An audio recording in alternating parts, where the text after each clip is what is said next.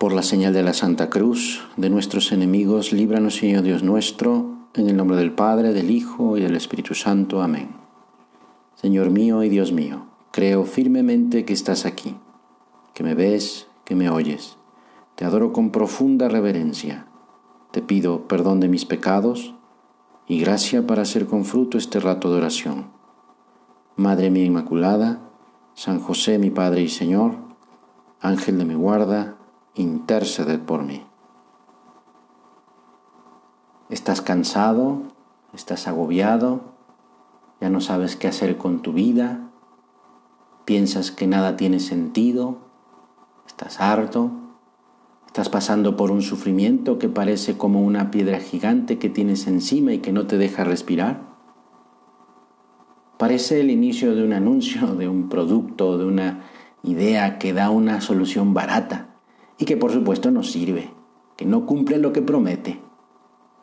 Igual que aquellas promociones, aprenda inglés sin esfuerzo, baje de peso sin dieta, aprenda a tocar piano en una semana, gane dinero sin trabajar.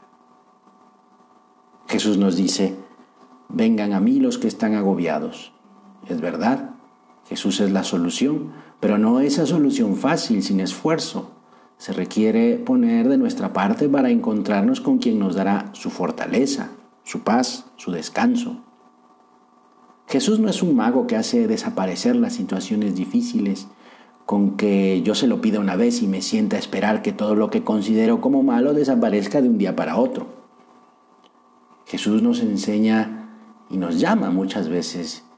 Lo hace precisamente a través de las contradicciones, de los sufrimientos, de las enfermedades. Y no es porque Dios se burle de nosotros poniéndonos un sufrimiento. Por supuesto que a Dios no le gusta que suframos.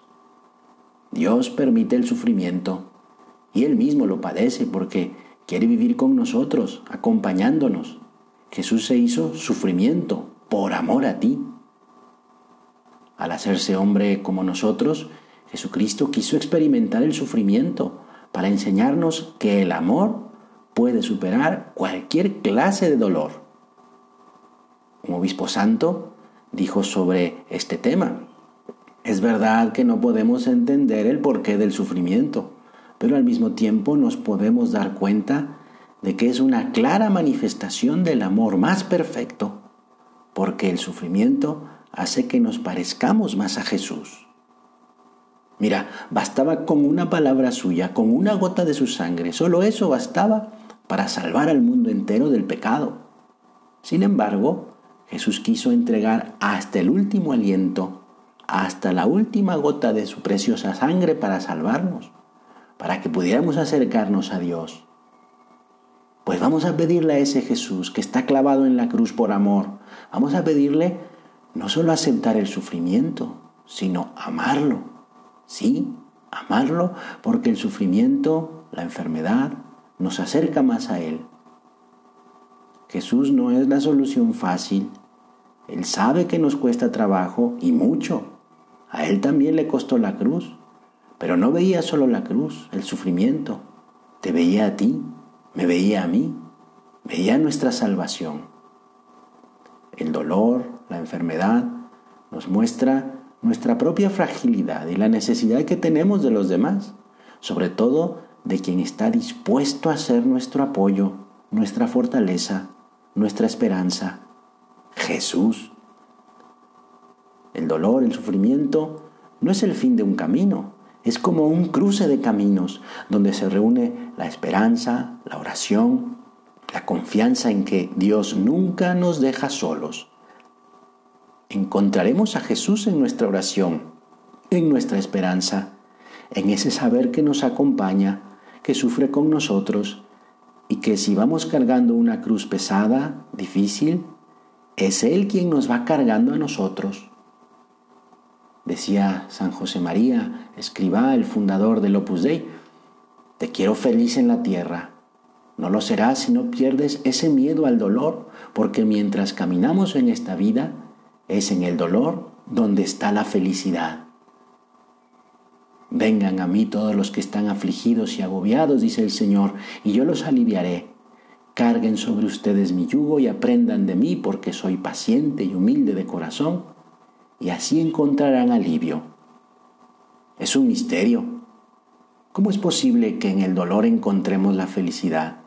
La respuesta a esta realidad que no viene en los libros ni en YouTube. Toca a cada uno experimentar ese encuentro, un encuentro que te aseguro es maravilloso. Yo te pido, te suplico que busques a Jesús en tu dolor, en tu enfermedad. Busca al Nazareno cargando su cruz, porque esa cruz es tu cruz, es tu salvación, es la respuesta para encontrar un sentido al sufrimiento. Decía San Juan Pablo II que cada enfermo, cada persona sufriente es un evangelio, es decir, un anuncio de Jesús es la presencia de Jesús en el mundo. Te invito a ver en cada enfermo la imagen de Cristo que está cerca, que está pidiendo tu ayuda, nuestra ayuda, que quiere salvar al mundo de esa manera, contigo, conmigo. Decía San José María que un enfermo es un tesoro, porque el que sufre puede convertir su dolor en oración, en purificación, para pedir porque los demás se acerquen también a Dios. Además, da la oportunidad a las otras personas de ser instrumento de Dios para cuidarle, para atenderle, para rezar por aquella persona. María, la Madre de Dios y Madre nuestra, se encuentra particularmente unida a nosotros en este momento.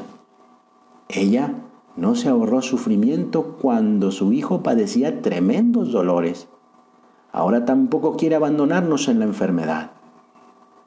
Ella la Virgen purísima, que concibió en su seno el Redentor de los hombres y fue preservada de toda mancha original, quiere ser ese sello definitivo de nuestro encuentro con Dios, nuestro Salvador, por medio de la cruz.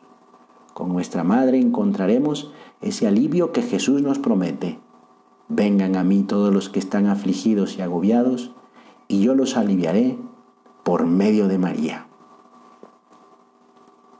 Te doy gracias, Dios mío, por los buenos propósitos, afectos e inspiraciones que me has comunicado en esta meditación. Te pido ayuda para ponerlos por obra. Madre mía Inmaculada, San José, mi Padre y Señor, Ángel de mi guarda, interceded por mí.